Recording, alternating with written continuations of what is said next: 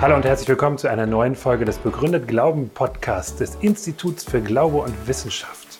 Mein Name ist Matthias Klausen und ich wünsche viel Freude mit unserem heutigen Podcast.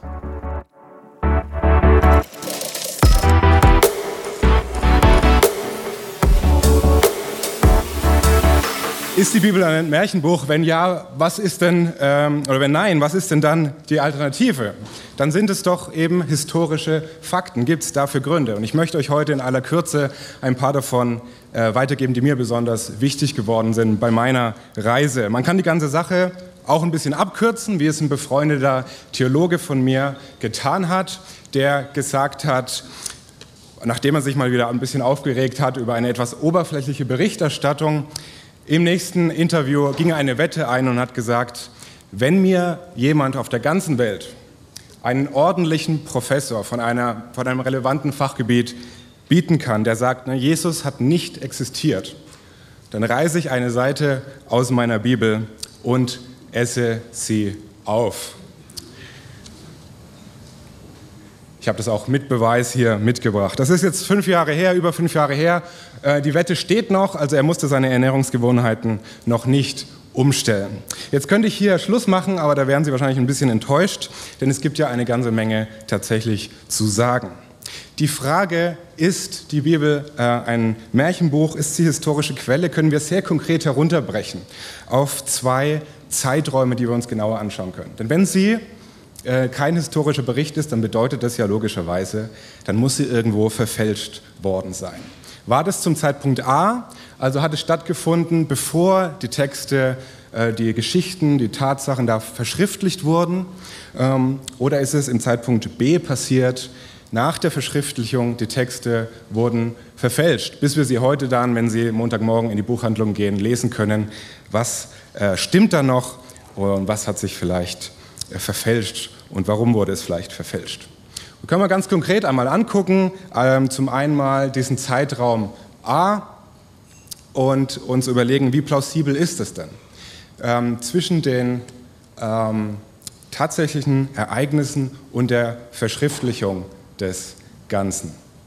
Nun, da müssen wir heute mal sehen, dass wir nicht mit einer gewissen arroganten Brille des 21. Jahrhunderts auf die Antike sehen. Wir haben es damals mit einer sehr, sehr starken mündlichen Tradition zu tun gehabt.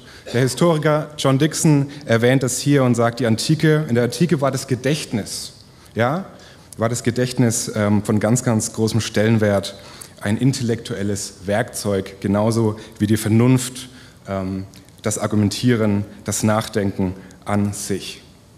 Weite Teile des Alten Testaments wurden damals von den Rabbis an die Jüngerschaft weitergegeben.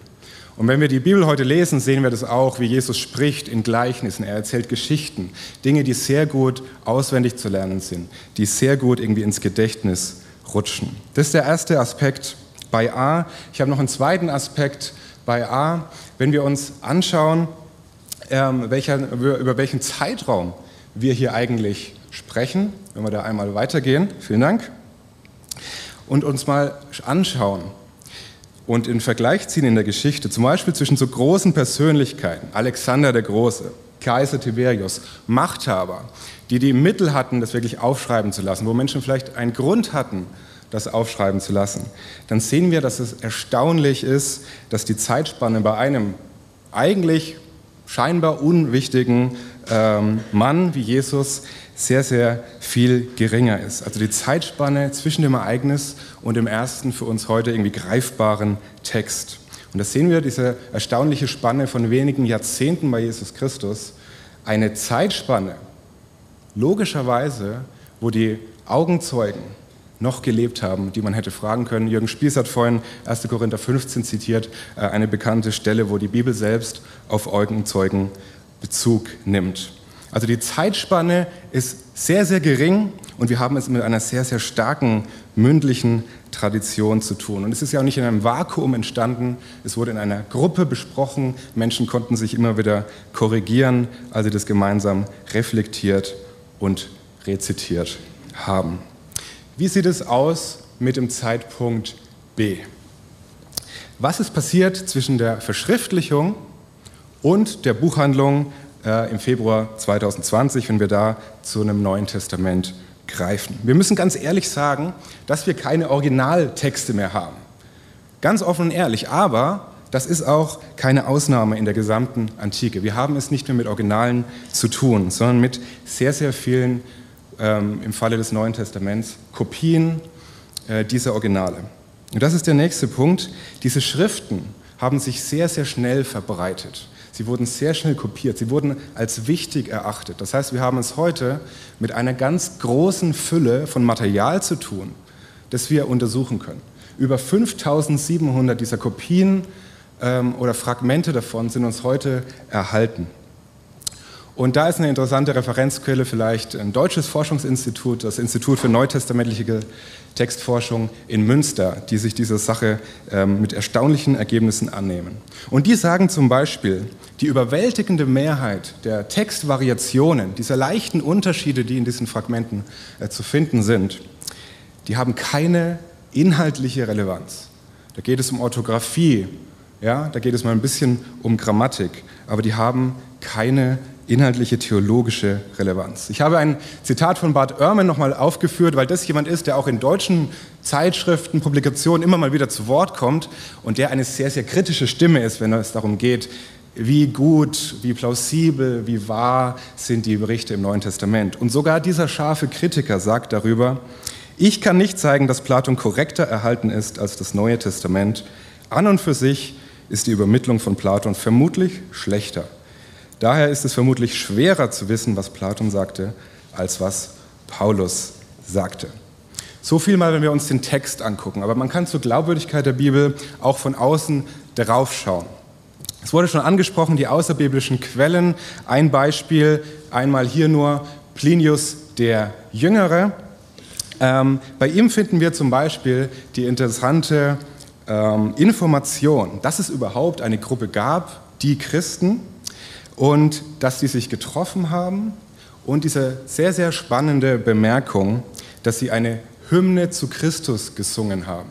Das heißt, sie haben Christus schon sehr früh als Gott angebetet. Kyrios, der Herr. Das ist jetzt ein Beispiel dafür, wenn wir die Gesamtschau einmal machen, wenn wir jetzt nur außerbiblische Quellen hätten, wenn man gar nicht in das Neue Testament hineinschaut, was wüsste man dann schon über den Inhalt eigentlich der Bibeln? In der nächsten Folie, die außerbiblischen Quellen würden uns alleine schon sagen, dass Jesus bekannt war als weiser Mann, Lehrer, er hatte einen Ruf als Wunderheiler, er wurde von seinen Anhängern als der Messias angebetet oder wie eben erwähnt auch sogar als Gott. Wir wissen sehr konkret historisch, dass er unter Pontius Pilatus durch Kreuzigung hingerichtet wurde. Und wir wissen, dass seine Anhänger behauptet haben, den Auferstandenen nach der Hinrichtung gesehen zu haben. Und die spannende Tatsache, dass sich das Christentum gerade im ersten Jahrhundert in einem Klima von Gewalt und Unterdrückung so schnell verbreitet hat. Wir können uns anschauen, okay, was wissen wir denn archäologisch zum Beispiel auf der nächsten Folie? Wir können sehen, das, was beschrieben ist im Neuen Testament und was wir finden, das, was wir ähm, äh, betrachten können, das passt doch erstaunlich gut. Wir haben die Kultur der Felsengräber. Wir haben einen äh, Fersenknochen eines Gekreuzigten zum Beispiel. Wir haben Fischerboote aus dem ersten Jahrhundert aus dieser Gegend. Alles sehr, sehr stimmige Bilder. Und dann diese Tabelle ein äh, Forschungsgegenstand, den ich persönlich sehr, sehr spannend finde. Da kam mal jemand auf die Idee zu sagen, gar nicht im biblischen Kontext, sondern überhaupt äh, in der Geschichtswissenschaft zu überlegen, wäre es nicht eine Methode, eine Quelle irgendwie zu validieren, wenn man sagt, die Namenshäufigkeit, mit welcher Häufigkeit werden gewisse Namen denn genannt und wie passt das prozentual zur ganzen Verteilung? Alles, was wir finden können über diesen Kulturkontext, diese Zeit, wie passen diese Prozente zusammen? Und da kann man auch natürlich die Evangeliumstexte und die Apostelgeschichte hernehmen, so ist es gemacht worden.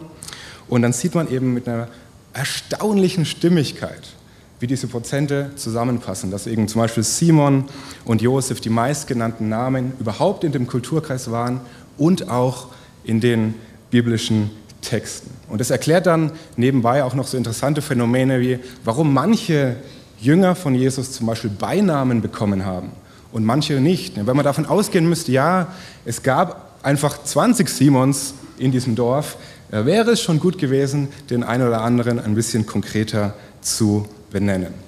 Wir sehen hier also, ähm, auch solche Aspekte können ein sehr, sehr spannendes Licht auf die Aussagen der Evangelien werfen. Immer wieder hört man auch, es gibt ja so leichte Ungereimtheiten, wie ich meinte, was in der Antike nichts Ungewöhnliches ist. Man kann den Spieß aber auch ein bisschen umdrehen auf der nächsten Folie und kann sagen, es gibt aber auch viele Dinge, so Kleinigkeiten, die erstaunlich gut zusammenpassen. Und so suchen Forscher immer mal wieder nach sogenannten unbeabsichtigten Zufällen. Wenn wir das Wunder von der Brot- und Fischvermehrung nehmen zum Beispiel, warum fragt Jesus da gerade bei dem Problem den Philippus und nicht irgendeinen anderen? Ist es Zufall? Oder hat es irgendeinen Sinn? In dem gleichen Evangelium heißt es nämlich, der Philippus war aus Bethsaida, wüssten wir noch nicht viel davon, darüber anzufangen, aber wenn wir eine andere Quelle nehmen, das Lukas-Evangelium, da schließt sich plötzlich die Brücke. Äh, Geschichten, die überhaupt nichts miteinander zu tun haben, ähm, ergeben plötzlich so ein Gesamtbild und wir äh, merken, oh, dieses Wunder hat bei Bethsaida stattgefunden. Philippus war aus Bethsaida, deswegen fragt Jesus Philippus. Abschließend möchte ich noch äh, sagen, dass ähm, wir sagen können, ja, die, die, die Bibel ist, ein historisch, ist historisch wirklich tragfähig. Aber die Bibel selbst, die Autoren der Bibel, haben mehr beabsichtigt, als nur einen historischen Bericht zu erfassen. Wenn wir die Bibel als historisches Dokument ernst nehmen, dann müssen wir auch die Intention dieser Autoren ernst nehmen. Und da schreibt Johannes zum Beispiel gegen Ende seines Berichtes ja sein Grund für das Aufschreiben. Er wollte, dass die Leute durch das, was er geschrieben hat, zum Glauben kommen und dass sie durch diesen Glauben Leben haben. Wenn die Bibel also ein historisches Dokument ist, dann ist der Inhalt relevant für jeden von uns. Und dazu möchte ich äh, abschließend ganz herzlich einladen, sich damit auch auf einer sehr persönlichen Ebene ähm, auseinanderzusetzen und da einen ganz neuen Aspekt der Glaubwürdigkeit dieser Texte im eigenen Leben zu erfahren. Und damit danke ich ganz herzlich für die Aufmerksamkeit.